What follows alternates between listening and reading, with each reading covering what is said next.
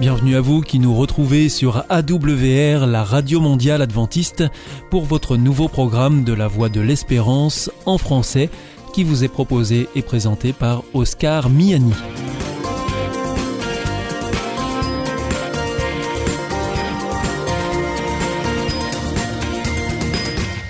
C'est donc parti pour les 30 prochaines minutes ensemble. Merci de votre fidélité à la Voix de l'Espérance. Vous êtes toujours plus nombreux à nous écouter sur les ondes, par Internet ou aussi grâce à votre téléphone. D'ailleurs, je vous en rappelle tout de suite les numéros qui ne sont absolument pas surtaxés. Si vous voulez nous écouter depuis la France, vous composez sur votre téléphone le 01 80 14 44 77. Si vous voulez nous écouter en dehors de France, vous faites le 0033 puis le 1 80 14 44 77. Et si c'est depuis les États-Unis, vous composez le 1 712 432 9978. Aujourd'hui, nous vous proposons votre rendez-vous santé avec le docteur Jean Lincey. Ensuite, ce sera votre nouveau rendez-vous avec Alexis Masson, philosophe pour l'émission Épistéo et pour finir un temps de réflexion avec le pasteur Pierre Péchou dans la chronique que vous connaissez bien maintenant. Il s'agit de Vers d'autres cieux. Mais tout de suite pour commencer, voici Sentez-vous bien.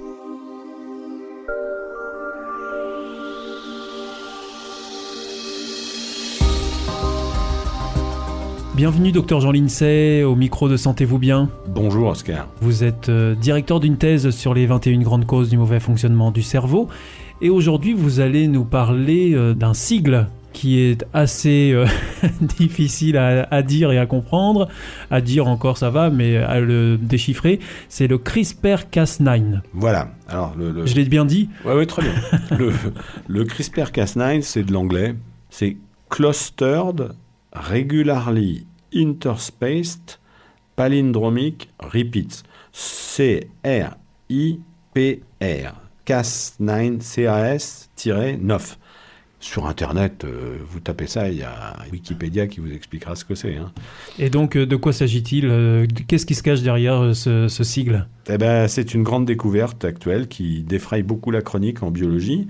Alors, ça a été découvert par une Parisienne qui s'appelle Emmanuelle Charpentier, avec une, américaine qui s'appelle Jennifer Doudna. Et euh, elle travaillait sur euh, les bactéries. Et euh, elles se sont aperçues que les bactéries avaient la capacité à se défendre contre les virus qui les attaquent. Quand un virus attaque une bactérie, le virus se colle sur la bactérie, injecte son génome à la bactérie. Le génome du virus va s'intégrer dans le génome de la bactérie et va prendre les commandes de la bactérie c'est-à-dire que la bactérie ne va plus travailler pour elle-même, elle va plus faire fonctionner tous ses métabolismes pour elle, mais tout va être réorienté vers la fabrication de virus. Donc la bactérie va fabriquer des virus, elle va mourir, elle va éclater, et les virus vont partir euh, sur d'autres bactéries. C'est comme ça que les virus vont, se, propager. Les virus qui s'appellent en l'occurrence des bactériophages, puisque ce, sont des, virus qui mangent les bactéries. On s'est aperçu que euh, ben, les bactéries se défendent elles ont un système, espèce de système immunitaire euh, assez simple. quand on en parle comme ça. Quand on en parle comme ça, oui. Par rapport aux nôtres, parce que nous, on en a plusieurs. Bon. Alors, en gros, lorsque le, virus a injecté son génome dans le génome de la bactérie, eh bien, la bactérie a un système qui lui permet d'aller couper, avant que les métabolismes ne, se mettent en route pour fabriquer des, virus, la bactérie a un système qui va aller couper le bout de génome du virus qui a été intégré dans son génome pour éviter que les métabolismes se mettent à fabriquer des, virus. Alors ça, c'est incroyable. C'est un ciseau, en somme, un ciseau génétique qui va aller couper le bout de génome qui, risque de, changer complètement les métabolismes de la bactérie.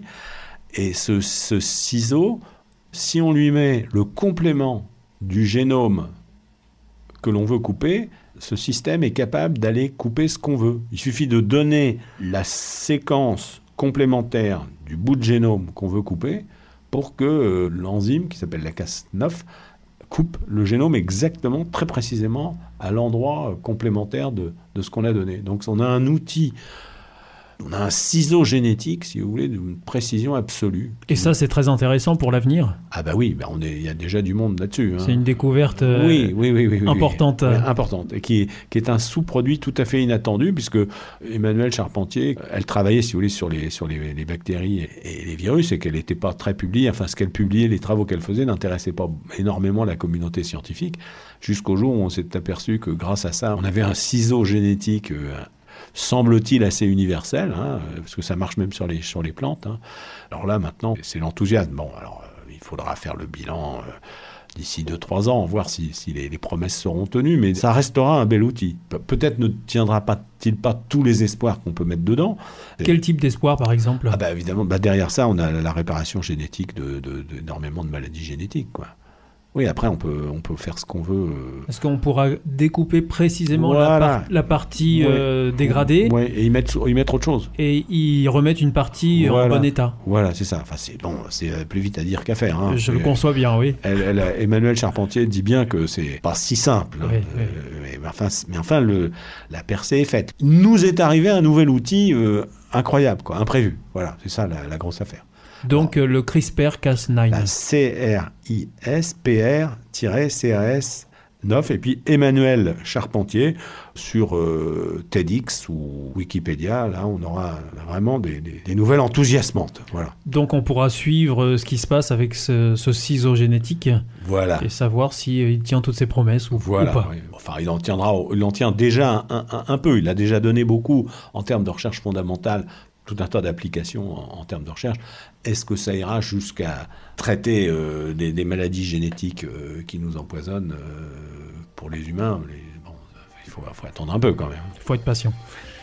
Docteur Jean Lindsay, merci beaucoup pour être venu nous parler du CRISPR-Cas9 dans Sentez-vous bien et on se retrouve bientôt pour une prochaine chronique qui nous parlera évidemment de santé. Au revoir Oscar. Au revoir.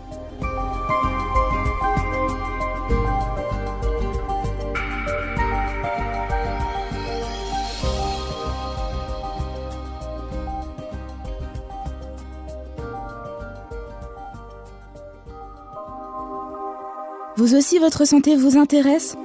Alors si vous souhaitez en savoir plus, demandez-nous l'ouvrage Santé et bien-être des éditions Vie et Santé. Nous aurons le grand plaisir de vous en adresser un exemplaire gratuitement sur simple demande de votre part à france.awr.org.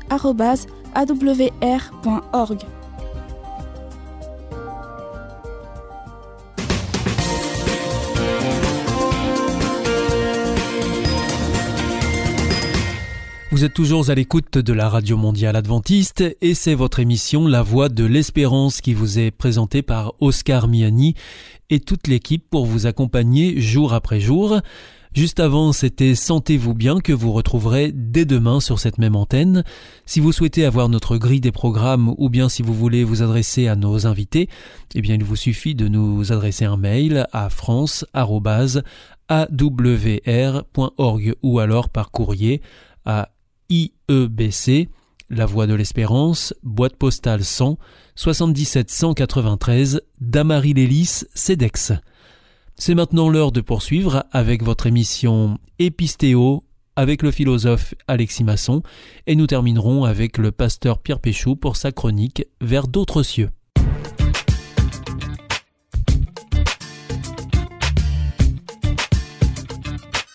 Bonjour à toutes et à tous, bienvenue dans cette émission Épistéo. Aujourd'hui avec le philosophe Alexis Masson, nous allons parler de la Trinité. Alors la Trinité, vous connaissez tous le Père, le Fils et le Saint-Esprit, le fameux 1 plus 1 plus 1 égale 1 qui est la risée de pas mal de personnes. Alors justement, on s'est déjà interrogé dans une précédente émission sur la cohérence de cette idée de Trinité qui justement n'a rien à voir avec le fameux calcul que je viens de faire à l'instant. Et aujourd'hui, nous allons euh, plus loin. Alors est-ce que justement le fait de réfléchir sur le concept de Dieu ne conduit pas à conclure que Dieu doit être trinitaire. Alors Alexis, pour commencer, peut-on définir la Trinité? Alors la Trinité, comme nous l'avions dit, est une doctrine spécifiquement chrétienne, d'après laquelle Dieu est un être tripersonnel. Donc c'est un être. Hein. les, chrétiens sont monothéistes. Pour eux, il n'y a qu'un seul Dieu. Mais dans cet être, il n'y a pas une personne, mais trois personnes. C'est la spécificité chrétienne. Alors pour le comprendre, euh, des philosophes tels que Morland et Craig ont proposé une analogie, l'analogie de Cerbère. Cerbère, c'est quoi? C'est un chien dans la mythologie grecque qui est tricéphale, c'est-à-dire il a un corps, mais il a trois têtes, et donc par conséquent, il a trois consciences. Donc c'est bien un être, mais avec trois consciences. Bien de la même manière, on pourrait dire que la Trinité est un être. Alors certes, Dieu n'est pas un chien, Dieu n'a pas de corps, Dieu n'est pas matériel, mais c'est un être spirituel dans lequel il y a trois consciences. Et pourquoi euh, Dieu serait-il trois personnes? Alors, un certain nombre de philosophes ont proposé un certain nombre d'arguments en faveur de la Trinité, et euh, l'un des arguments les plus remarquables est certainement celui qui repose sur la notion d'amour, qui a d'abord été avancée notamment par Richard de Saint-Victor, mais qui aujourd'hui euh, continue d'être soutenu par des philosophes contemporains tels que Richard Swinburne ou encore Stephen Davis. Alors, en quoi consiste l'argument? Eh bien, c'est très simple. Il repose sur une analyse de la notion d'amour. Euh, l'amour, c'est quoi? L'amour, c'est euh, la relation entre plusieurs personnes. Pour qu'il y ait de l'amour, il faut qu'il y ait une relation entre plusieurs personnes. Cela veut donc dire que Dieu doit avoir de la relation.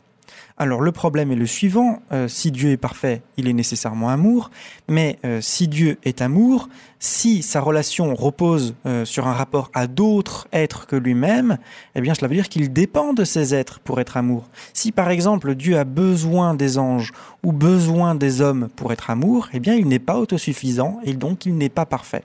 Pour que Dieu soit parfait, il faut donc qu'il y ait plusieurs personnes en lui-même, qu'il y ait plusieurs consciences dans un seul être qui est Dieu.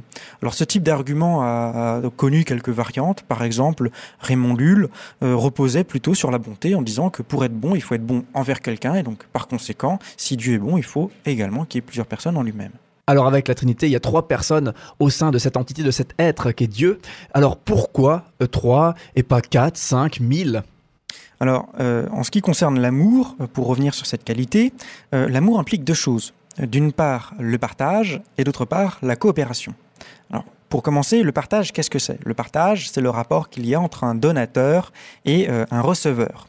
L'exemple classique d'amour où il y a un partage, c'est bien entendu entre euh, l'époux et l'épouse, où euh, il y a deux personnes, l'un reçoit et donne à l'autre, et l'autre de même peut recevoir et redonner en échange.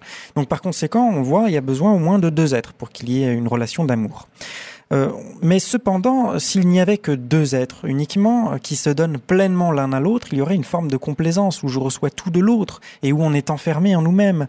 Et donc par conséquent, il faut aussi qu'il y ait une forme de coopération. La coopération, c'est quoi? C'est lorsque deux êtres, ou deux personnes coopèrent envers une troisième. L'exemple classique, c'est évidemment les parents qui portent leur amour vers autre chose qu'eux-mêmes, qui est leur enfant, tout simplement. Et donc, cela implique forcément, cela implique forcément trois personnes. Donc, si par conséquent, il faut que pour qu'un amour plein existe en Dieu, il faut qu'il y ait au moins trois personnes, eh bien, il faut qu'il y ait au moins trois personnes également en Dieu. C'est-à-dire que pour que Dieu soit amour par nature, il faut que Dieu soit au moins trois personnes. Mais s'il était plus que trois personnes, eh bien, sachant qu'il n'y a aucune raison impérieuse à cela, cela impliquerait de l'aléatoire dans la nature de Dieu. Et or, Dieu étant nécessaire, Dieu étant parfait, il n'y a aucune raison qu'il y ait de l'aléatoire en Dieu, donc il faut s'en tenir à ces trois personnes. Autrement dit, pour que Dieu soit pleinement amour, il faut trois personnes, et dans la mesure où Dieu est nécessaire, eh bien il suffit de trois personnes, donc Dieu est trois personnes. C'est ce qu'on appelle la preuve par l'amour de la Trinité.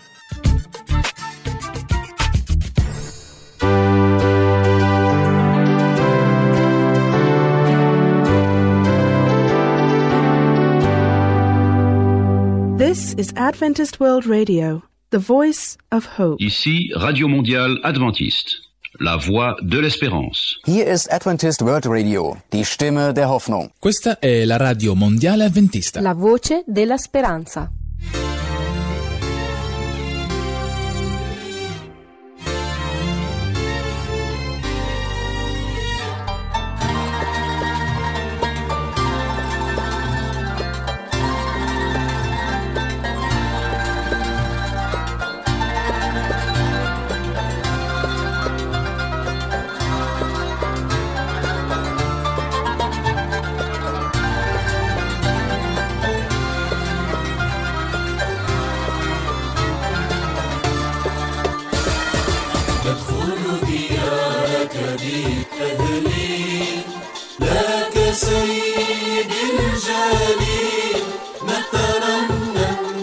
بصوت نشيد لك يا رب.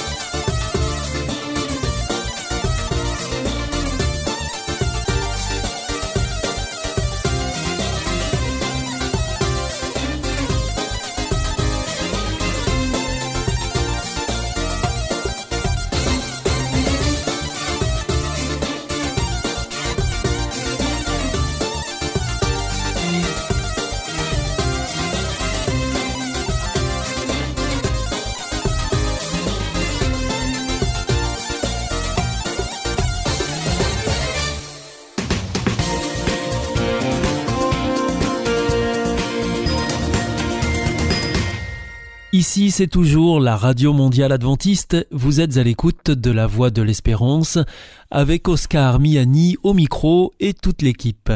Juste avant, c'était Epistéo que vous retrouverez mercredi prochain ici. Je vous rappelle que vous pouvez nous écouter sur les ondes, sur Internet aussi, sur www.awr.org ou encore par téléphone. À présent, c'est avec le pasteur Pierre Péchou que nous poursuivons. Il vient de nous rejoindre dans le studio pour nous proposer une nouvelle réflexion dans sa chronique Vers d'autres cieux.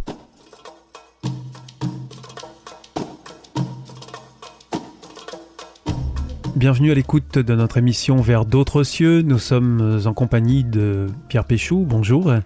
Bonjour Oscar, chers auditeurs, bonjour. Pierre Péchou, vous êtes pasteur, vous êtes aussi euh, conférencier, chroniqueur, et aujourd'hui, euh, comme vous le faites euh, régulièrement à ce micro, vous nous invitez à nous arrêter sur un texte que vous avez sélectionné dans la Bible. Vous nous proposez donc de partager une réflexion autour de ce texte que l'on trouve dans la lettre aux Romains. Au chapitre 8 de cette lettre, et je dirais le verset 26. De même, l'Esprit vient au secours de notre faiblesse, car nous ne savons pas ce qu'il convient de demander dans nos prières. Mais l'Esprit lui-même intercède par des soupirs inexprimables. Qu'est-ce que ce texte vous inspire exactement, euh, Pierre Péchou? C'est important de savoir que nos faiblesses peuvent être transcendées par l'Esprit de Dieu? C'est important déjà euh, de savoir que notre faiblesse est reconnue avant d'aller plus loin. Et euh, je viens de lire le verset, mais je vais le relire, mais que la, la première partie. L'Esprit vient au secours de notre faiblesse. Il y a une suite hein, qui sera liée à la prière, mais on va quand même s'arrêter là. Avant de savoir si c'est important que l'Esprit de Dieu puisse transcender notre faiblesse, c'est-à-dire en fait euh, effacer l'obstacle que peut être la faiblesse, eh bien déjà, cette faiblesse, elle est reconnue par Dieu. Le Dieu de la Bible ne me demande pas d'être fort. Le discours de Dieu, ce n'est pas de dire parce que je suis le Dieu Tout-Puissant, si tu es avec moi, tu dois être toi aussi dans la, force et tu n'as plus le droit à être faible. Bien au contraire, Dieu insiste dans la Bible pour être appelé Père. Et qui ne connaît pas la faiblesse de ses enfants plus que le Père Et j'aime beaucoup cette image du Père. Et donc déjà, ce que pose le verset, c'est Je sais que vous êtes faible, que vous avez des difficultés. Alors, la faiblesse peut être de tout ordre et on ne rentrera pas dans les détails. Parce que ici, le verset ne s'arrête pas là, ça continue. Vous êtes faible parce que vous ne savez pas ce qu'il convient de demander dans vos prières. C'est-à-dire que la prière, on va euh, la présenter simplement comme la relation qu'on va établir avec Dieu. Donc, par la prière, par ce dialogue que nous entamons avec Dieu, nous discutons et nous avons des choses à lui présenter. Et là, le texte nous dit, je pense que c'est une réalité, on ne sait pas comment demander. Et parfois, on peut avoir sur le cœur des choses très importantes qui concernent nos vies, sans être sûr d'avoir bien su l'exprimer à Dieu. Et là, ce texte, pour moi, est vraiment libérateur parce que ce Dieu qui sait que nous sommes faibles et qui accepte cette faiblesse nous dit aussi, ben voilà, l'Esprit de Dieu va sonder vos cœurs et monter vers Dieu des choses que vous n'arrivez peut-être pas à exprimer correctement. Ça permet de nous décomplexer totalement face à la prière, de sortir un peu de, des peurs de ne pas savoir prier, ce, ce texte. Et dans ce sens-là, on ne dira plus je ne sais pas prier. Du moment où vous savez exprimer des pensées et les exprimer à quelqu'un, eh bien vous pouvez être dans la prière. Chacun aura euh, une habitude de prière, enfin peut avoir une habitude de prière, un lieu particulier, un temps particulier. Alors imaginons que je décide d'avoir ce temps le matin dans ma chambre. Eh bien voilà, je suis au calme, personne ne vient me déranger. Et là, j'instaure un dialogue avec Dieu et je lui, ouvre mon cœur. Et j'invite Dieu aussi à dire, ben voilà, tu peux sonder ce que je suis, et cet esprit de Dieu, en fait, fera monter vers le Père tout ce que moi, je n'arrive pas forcément à bien exprimer. Alors au fond, est-ce que ce, texte n'est pas un encouragement à la prière, euh, finalement, euh, Pierre Péchou Qu'est-ce qui pourrait nous empêcher de prier? Et je pense que dans le mot faiblesse, on peut émettre beaucoup de choses. Je suis faible parce que je ne sais pas prier. Je suis faible parce que je ne suis pas digne de parler avec Dieu. Je suis faible, etc., etc. Donc oui, ce texte est un encouragement à la prière, parce que je reviens à la première idée que nous avons développée ensemble. Dieu connaît cette faiblesse et il l'accepte. Donc, je n'ai pas à me soucier de ne pas être ceci ou cela pour pouvoir parler avec Dieu.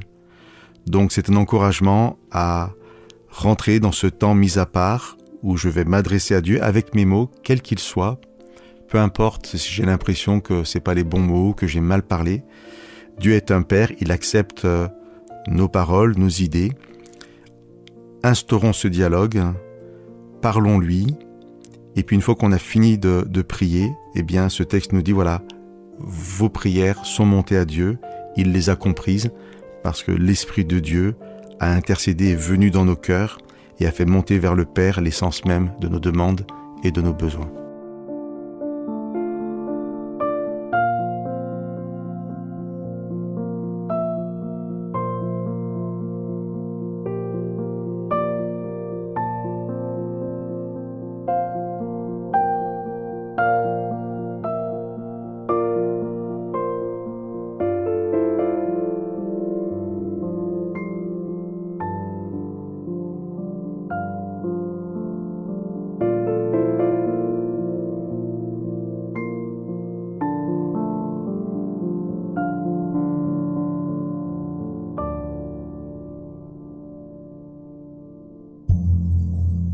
Nom de l'amour. Est-ce un nouveau film? Non, c'est le nouveau cours de l'IEBC. IEBC. Oui, l'Institut de l'étude de la Bible par correspondance. Tu vas sur le site www.iebc.org et tu découvres tous les cours gratuits. Tu as raison. Au nom de l'amour, ça vaut la peine. Ce cours m'a vraiment interpellé. www.iebc.org.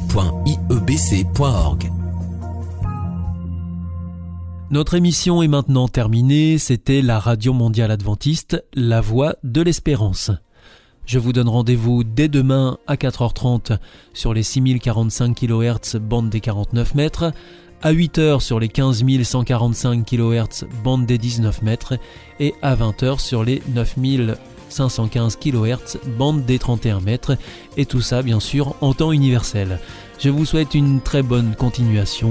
Que Dieu vous bénisse. À demain.